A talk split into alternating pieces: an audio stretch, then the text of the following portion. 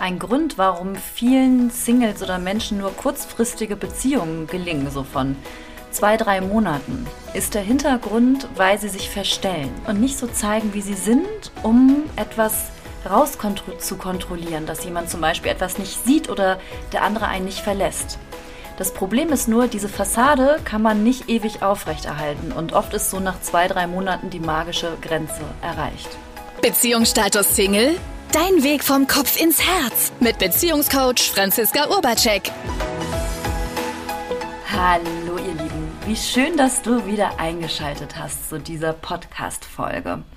Draußen kriegen wir es alle mit, der Frühling beginnt, die Vögel zwitschern und ich weiß nicht, ob du das vielleicht auch merkst, aber irgendwie fängt es auch wieder so ein bisschen an zu kribbeln. Also ich merke, wie in mein System gerade mehr Lebendigkeit reinkommt und gleichzeitig merke ich das auch, dass ich gerade wieder vermehrt Coaching-Anfragen zu einem speziellen Thema bekomme.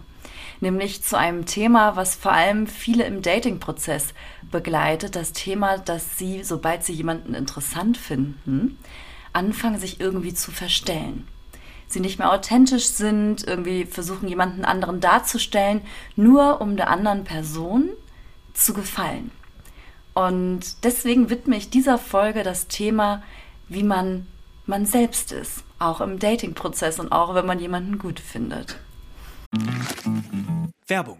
Du Susi, wusstest du, dass nur 20 Prozent unseres Alterns von unseren Genen abhängen? Ja, davon habe ich auch schon gehört. Und deswegen können wir 80 Prozent selbst beeinflussen. Ganz genau.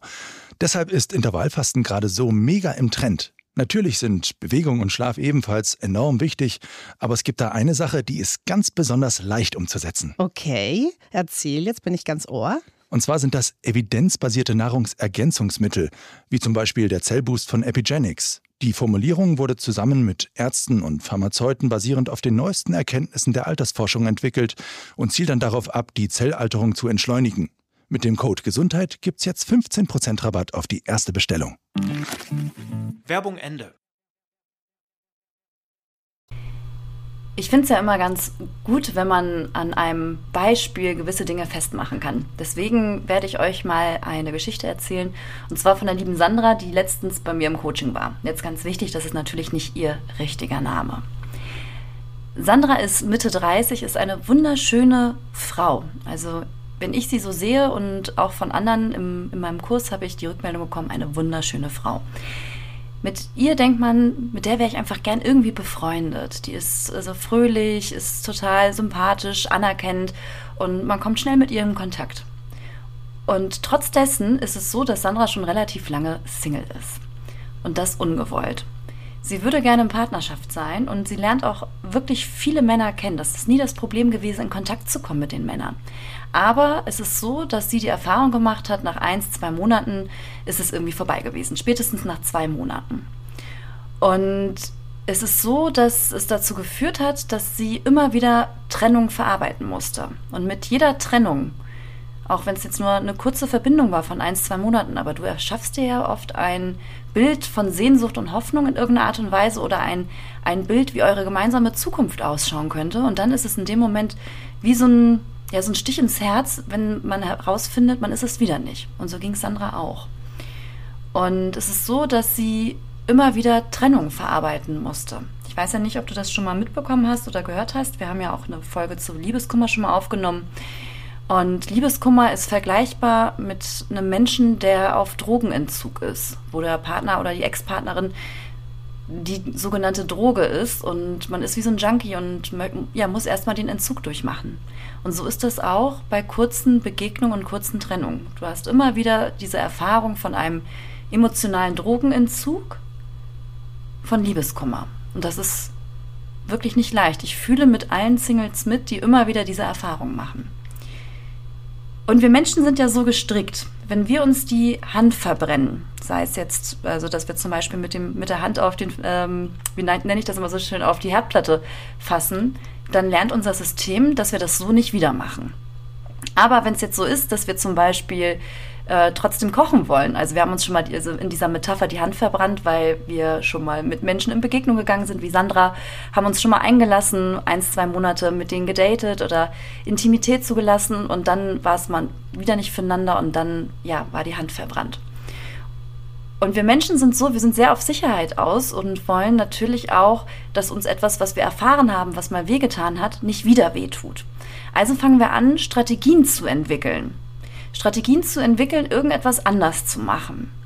Und wenn jetzt zum Beispiel man jetzt also eine Begegnung hatte, wo man sich kennengelernt hat und gedatet hat und auch über ein paar Wochen äh, mehr Intimität erschaffen hat und auf einmal ist man es nicht, dann sucht man irgendwie eine Begründung dafür im Verstand. Und das können verschiedenste Gründe sein. Oft ist es so, dass eine Begründung sowas sein kann wie typisch, ich bin ja auch nicht liebenswert ähm, oder Männer verlassen mich auch, also so verschiedenste Glaubenssätze. Es kann auch sowas sein, so ein Vollidiot, dass ich dann eher den anderen abwerte. Und wir versuchen uns das irgendwie zu erklären. Und wenn jetzt so ein Gedanke zum Beispiel auftaucht, wie ich bin nicht gut genug oder ich bin falsch oder typisch, ähm, mich will auch keiner, dann versuchen wir über Strategien, wie wir uns verstellen, bewusst oder unbewusst, anders darzustellen, damit uns jemand möchte. Und das kann so Dinge sein, zum Beispiel, wenn du eher jemand bist, zum Beispiel, der Angst hat, verlassen zu werden. Ja, es gibt ja die sogenannte Verlustangst.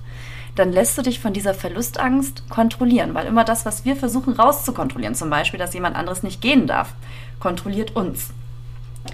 Und es ist so, wenn Menschen zum Beispiel Angst vor Verlust haben, fängt der ein oder andere zum Beispiel an zu kontrollieren zu kontrollieren, ähm, sei es das Handy, eine Eifersuchtsszene zu, zu erschaffen, den anderen vielleicht irgendwie zu nerven oder zu bohren, dass das irgendwie auch unangenehm sein, klammern. Ne? Da gibt es ja verschiedene, verschiedene mh, Szenarien oder Misstrauen oder sonstiges, die man zum Ausdruck bringen kann, wenn man vermeiden möchte, dass der andere geht. Das Ding ist nur, wie finden Menschen es, wenn geklammert wird, wenn kontrolliert wird, wenn einem misstraut wird, ob begründet oder unbegründet? Das mögen wir Menschen in der Regel nicht. Und meistens ist es sogar so, dass das, was, also was rauskontrolliert werden soll, jetzt hier diese Verlustangst, also dass jemand anderes geht, der Grund ist, warum er geht. Weil Verlustangst führt zum Beispiel zu Klammern, Klammern führt dazu, dass der andere nicht mehr die freie Wahl hat, der fühlt sich in irgendeiner Art und Weise eingeengt und sucht die Flucht. Also das, was man versucht hat, dass es nicht passiert, ist dann erst recht passiert. Und zack ist der andere weg. Das Gegenteil kann aber auch sein, dass ich so eine Angst habe, irgendwie aufdringlich wirken zu können oder hinterherzulaufen. Es laufen ja auch überall diese, ich nenne es jetzt mal Mysten rum, du musst den Jagdinstinkt des anderen wecken, du musst dich rar machen. Also lauter solche, ich nenne es jetzt mal Spielchen auch, ähm, herrschen ja da draußen als, als Mythos, wo es aber gar nicht mehr um die andere Person geht, sondern eher um Spielchen mit dem anderen spielen, die erfolgsversprechend sein sollen. Und es kann sein, dass du anstatt dann zum Beispiel eher den anderen einengst oder übergriffig, kontrollierend, klammernd oder so bist, dass du vielleicht in die andere Richtung fällst und eher so eine Strategie fährst von mich rar machen, ähm, distanziert sein, zurückziehen, in der Hoffnung zum Beispiel, dass man dann besonders interessant für den anderen ist, irgendwie passiv erschaffen. Es kann auch sein, dass man die Coole spielt zum Beispiel und eigentlich total uncool ist ne, weil dahinter ganz viel Emotionen vielleicht sind, wenn der andere nicht so reagiert, wie ich das möchte. Ein anderes Wort auch für sich rar machen zum Beispiel ist der sogenannte Bambi-Reflex.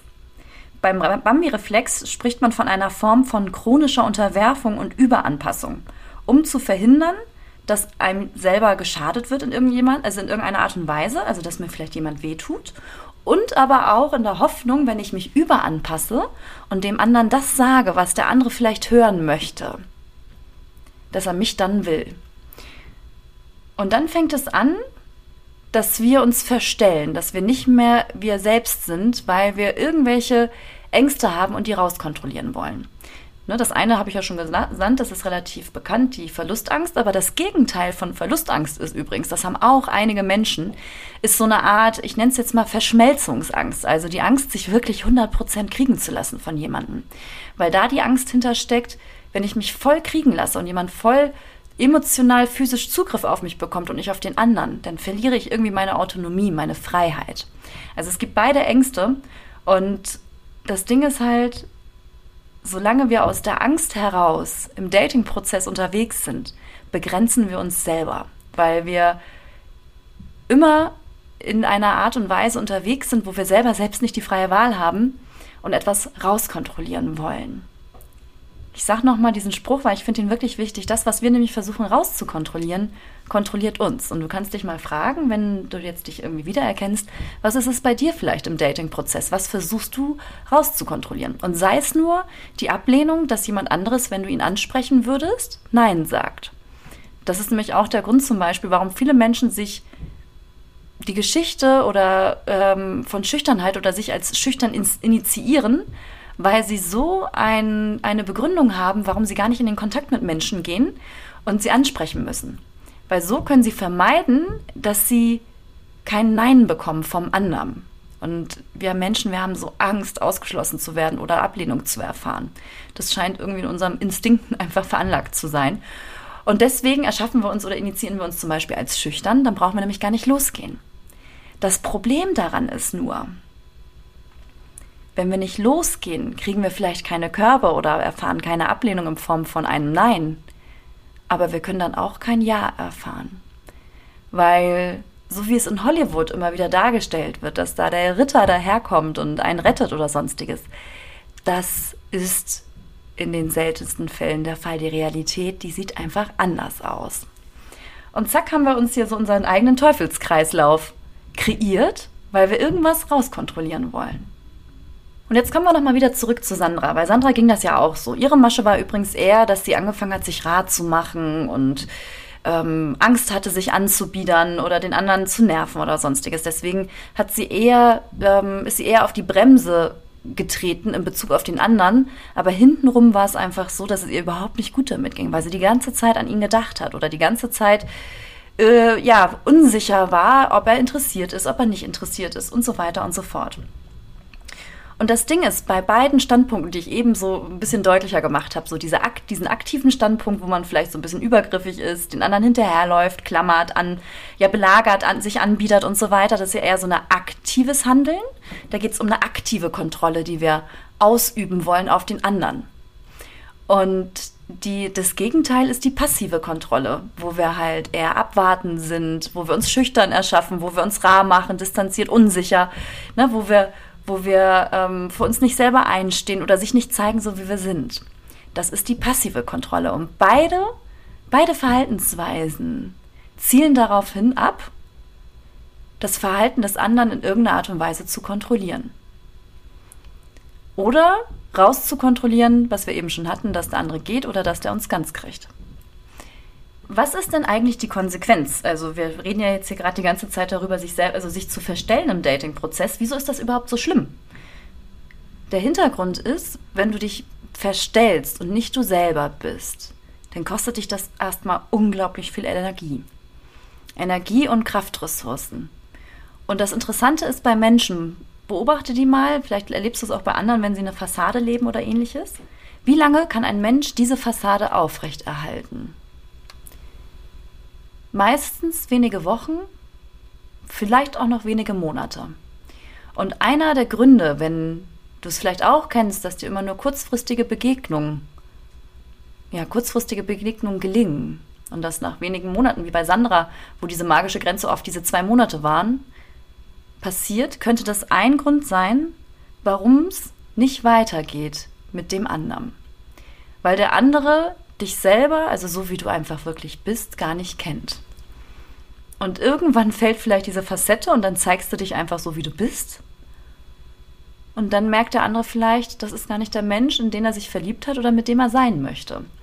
Und dann passiert etwas wie eine Trennung. Und der erste Schritt, der wichtig ist, wenn man mehr man selbst sein möchte im Dating-Prozess, ist damit aufzuhören aufzuhören, für den anderen zu denken. Was könnte der andere denken? Was könnte der andere machen? Dem anderen zu misstrauen? Also, sondern einfach bei sich zu bleiben. Und wenn man merkt, ich habe eine Frage an den anderen, zum Beispiel, dass ich verunsichert bin, weil wir uns vielleicht nicht so häufig sehen oder der andere sich vielleicht mal nicht gemeldet hat in einem Zeitraum, den ich erwartet habe oder sonstiges, dann geht es darum, anstatt mit den passiven oder aktiven Kontrollstrategien, die ich ja schon erwähnt habe, aufzuhören, also das nicht auf die Art und Weise zu probieren, dass ich irgendwie hintenrum herausfinden könnte, woran es liegt, sondern es geht darum, den anderen zu fragen. Einfach zu fragen, hey, mir ist was aufgefallen, dass du dich jetzt gerade weniger meldest. Und ich merke, dass das bei mir eine gewisse Unsicherheit hervorruft. Und ich mag das nicht, unsicher zu sein, weil ich einfach dir nah sein mag. Ähm, ist irgendwas oder ist einfach so, dass, dass, ähm, dass du gerade viel zu tun hast oder sonstiges, dann kann der andere darauf reagieren und du kannst diese Lücke für dich schließen. Das ist nämlich auch der Riesenunterschied, in welchem Modus du die Dinge angehst. In der passiven und aktiven Kontrolle, also in, der, in dem Modus, wo du dich rar machst, schüchtern erschaffst, zurückziehst oder aber auch ähm, kontrollierend, aufdringlich, klammernd oder sonstiges bist, da bist du bedürftig, weil du etwas von anderem haben möchtest, aber es gar nicht so richtig kommunizierst. Oder auf eine Art und Weise kommunizierst, die nicht menschlich ist, sondern eher drüberstellend oder sowas. Und damit hat der andere auch wieder nicht so ganz die freie Wahl. Du hast nämlich schon eine ganz fette Meinung darüber, was jetzt also laufen dürfte oder nicht. Das ist zumindest meine Beobachtung häufig auf den Coachings. Und wenn du anstatt den passiven und aktiven Kontrollstrategien aber wirkliches Interesse am anderen hast, und die Bereitschaft, deine Fragezeichen oder die Dinge, die dich verunsichern oder die dir Angst machen oder sonstiges wirklich zu klären, in der Absicht für Frieden, also für euch in Frieden oder für Nähe, für, für in irgendeiner Art und Weise eine Absicht, die für die Liebe ist, dann kannst du diese Lücke schließen. Und das Interessante ist übrigens, das ist der Schritt zwei. Und zwar, wenn du wirklich interessiert bist am anderen und, und ihn verstehen möchtest, also herausfinden möchtest, wie denkt der andere, wie fühlt der andere, warum hat der andere vielleicht so agiert oder nicht agiert und ihm dabei die freie Wahl lässt, dann hat er die Möglichkeit, auch Ja oder Nein zu sagen. Also Schritt Nummer zwei geht darum, dem anderen wirklich die freie Wahl zu lassen. Und das kannst du nur, wenn du keine Kontrollstrategien oder irgendwas raus, rauskontrollieren möchtest. Das bedeutet, wenn du schon von dir weißt, dass du eher zu jemandem gehörst, der vielleicht Verlustangst hat oder Angst vor wirklicher Nähe, dann geht es darum, erst diese Themen zu lösen. Weil wenn du die nicht löst, wirst du sie in jedem Gespräch irgendwie versuchen rauskontrollieren zu wollen. Und das ist zum Beispiel etwas, was man im Coaching wandeln kann. Das, was ich nämlich zum Beispiel mal festgestellt habe, und das kann man eigentlich auch als den Schritt 3 deklarieren, wenn ich mich so zeige, wie ich bin, auch mit meinen verletzlichen Seiten, wo ich wirklich auch vielleicht Angst habe, für abgelehnt zu werden. Aber durch diese Seiten erschaffe ich nur richtig wahre Nähe. Ich kann das mal an so einem Beispiel deutlich machen. Ich zum Beispiel, ich gehöre eher zu einer Frau, die so fünf Kilo mehr drauf hat.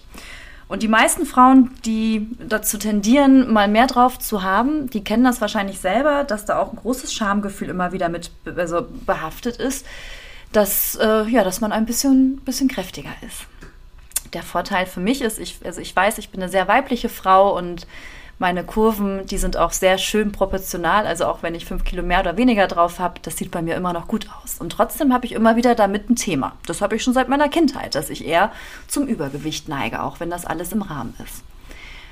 Und früher zum Beispiel im Dating-Prozess habe ich auch mein Online-Dating-Profil so gestaltet, dass man nicht sieht, dass ich ein bisschen äh, dass ich Kurven habe. Und war dann immer so beim Date, beim ersten Date, und dann ist schon so eine gewisse Anspannung im Sinne von, äh, mag der andere mich? Wo ich aus heutiger Sicht denke, warum habe ich das gemacht? Warum habe ich mich nicht so gezeigt, wie ich bin?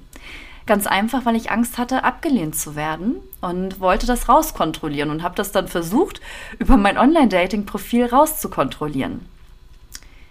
Was aber natürlich nicht aufgeht, weil irgendwann lernt mich ja der Mensch kennen, der andere, und dann sieht er meine Kurven. Umgekehrt ist mir das übrigens auch schon passiert, dass ich äh, Männer kennengelernt habe und real würde ich sagen, dass da nicht nur ein, zwei Kilo mehr drin lagen, also bei mir ist das alles im Rahmen, sondern bestimmt mal 20 Kilo. Ich habe die Person zum Teil gar nicht erkannt. Und Online-Dating wird ja zum Beispiel auch oft mit Oberflächlichkeit verbunden, aber wenn, oder wenn Menschen sich nicht so zeigen, wie sie sind, und auch sich ja anders darstellen wollen und das schon im Online-Dating-Profil, dann muss man auch nicht wundern, warum es dann hinter in den Live-Datings irgendwie mh, mm, nicht, nicht harmoniert.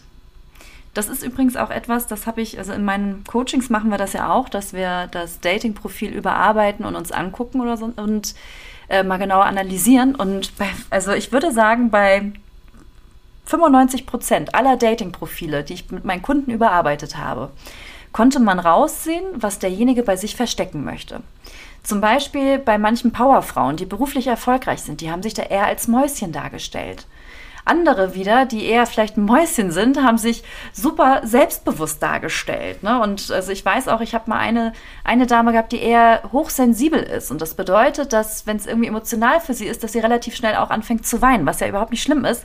Sie hat aber lauter Fotos von Festivals drin gehabt oder beim Tanzen, wo sie äußerst fröhlich war. Und das Interessante ist einfach, Vielleicht kannst du auch mal dein Dating-Profil überprüfen oder auch mal die Menschen im Umfeld fragen. Kannst dich natürlich auch bei mir gerne melden. Dafür bin ich ja auch ausgebildet. Was ist das, was du vielleicht verstecken möchtest? Was sollen andere nicht sehen? Und oft ist es so, weil du da selber vielleicht eine Bewertung drüber hast. Und solange du da selber eine negative Bewertung drüber hast, kann der andere übrigens nicht frei wählen. Seitdem ich mich so zeige, wie ich bin, mit auch meinen fünf Kilo mehr, ist es so, dass ich das auch offen ansprechen kann bei Männern und fragen kann, wie sieht das eigentlich aus? Magst du Frauen mit Kurven? Und dann kann der andere wählen, ja oder nein. Früher konnte ich das aber nicht ansprechen, weil ich Angst hatte, der andere sagt nein. Weil ich da selber so ein Thema mit hatte und ich wusste, wenn ich da so ein Thema und so einen Schmerz mit habe und der andere sagt noch nein, dann ist es so ein bisschen wie, das Fass wird zum Überlaufen gebracht. Das hat aber gar nichts mit dem anderen zu tun, sondern mit meinem unverarbeiteten Schmerz. Deswegen der nächste Schritt, den ich eben schon mitgeteilt habe, ist, zeig dich so, wie du bist, auch verletzlich, weil dann wirst du nahbar. Ich habe heute auch so einen Spruch gelesen, eine Wunde ist ein Ort, wo Licht durch dich durchfließen kann, sinnbildlich. Und genau diese Themen machen dich nahbar. Es gibt ja auch so den schönen Spruch, beim Richtigen kannst du nichts falsch machen und beim Falschen kannst du nichts richtig machen. Also der oder diejenige, die es für dich ist, die nimmt, sich so, wie du, nimmt dich so, wie du bist. Ich fasse noch einmal die Schritte für dich zusammen. Der erste Schritt ist es, dass du aufhörst, den anderen kontrollieren zu wollen, ob durch eine aktive oder passive Strategie und anfängst nur für dich selber zu denken. Weil dann ist es so, wenn du dem anderen auch die freie Wahl lässt, Schritt Nummer zwei, kannst du aus dieser Bedürftigkeit herauskommen, also oder heraustreten zu wahrem Interesse am anderen. Und dann hat der andere nämlich die Möglichkeit zu wählen, Ja oder Nein zu sagen. Wichtig ist, in diesem Moment hören viele immer Ja, der kann Nein sagen. Er oder sie kann auch Ja sagen. Ganz wichtig, kann auch Ja sagen. Und der dritte Schritt ist, Zeig dich mit deinen Verletzlichkeiten. Vielleicht für das, was du verstecken möchtest oder wofür du dich schämst, weil im Endeffekt sind das die Punkte, die dich vielleicht sogar besonders machen, einzigartig vielleicht machen oder warum andere dich gerade deswegen so mögen. Weil verletzlich, sich verletzlich zeigen, so wie man ist, das erschafft Nähe. In diesem Sinne, ich hoffe, bei dieser Podcast-Folge war wieder einiges für dich dabei, wo du was für dich mitnehmen konntest. Und wenn du jetzt merkst, super, ich bin auch eine, die passiv oder aktiv äh, kontrolliert oder äh, versuche das bei den Damen oder Herren. Und mir ist das jetzt schon bewusst und ich verstehe vielleicht auch, was da für eine Angst hintersteckt, aber ich kriege die jetzt nicht einfach so weg, weil ich einen Podcast höre. Ist ja klar dann geh mal gerne auf meine Webseite franziska-urbacek.de, weil dort hast du die Möglichkeit, dir ein kostenfreies Beratungsgespräch zu sichern und dann können wir beide herausfinden, ob eine Zusammenarbeit für uns beide Sinn ergibt und ob ich dir überhaupt helfen kann. Weil eins habe ich gemerkt, Coachingarbeit ist so ein krasser Turbo fürs eigene Bewusstsein, weil wir so oft ja so eine alte Platte abspielen mit einem Sprung. Und die Geschichten wiederholen sich so häufig im Dating-Prozess mit den verschiedenen Menschen, die wir kennenlernen. Es sind immer wieder ähnliche oder gleiche Geschichten häufig, nur mit anderen Menschen. Und wenn du daraus auch aussteigen möchtest, dann trau dich und komm in Kontakt. In diesem Sinne, ich freue mich auf dich und wir hören uns hier wieder in zwei Wochen. Beziehungsstatus Single? Dein Weg vom Kopf ins Herz mit Beziehungscoach Franziska Urbacek.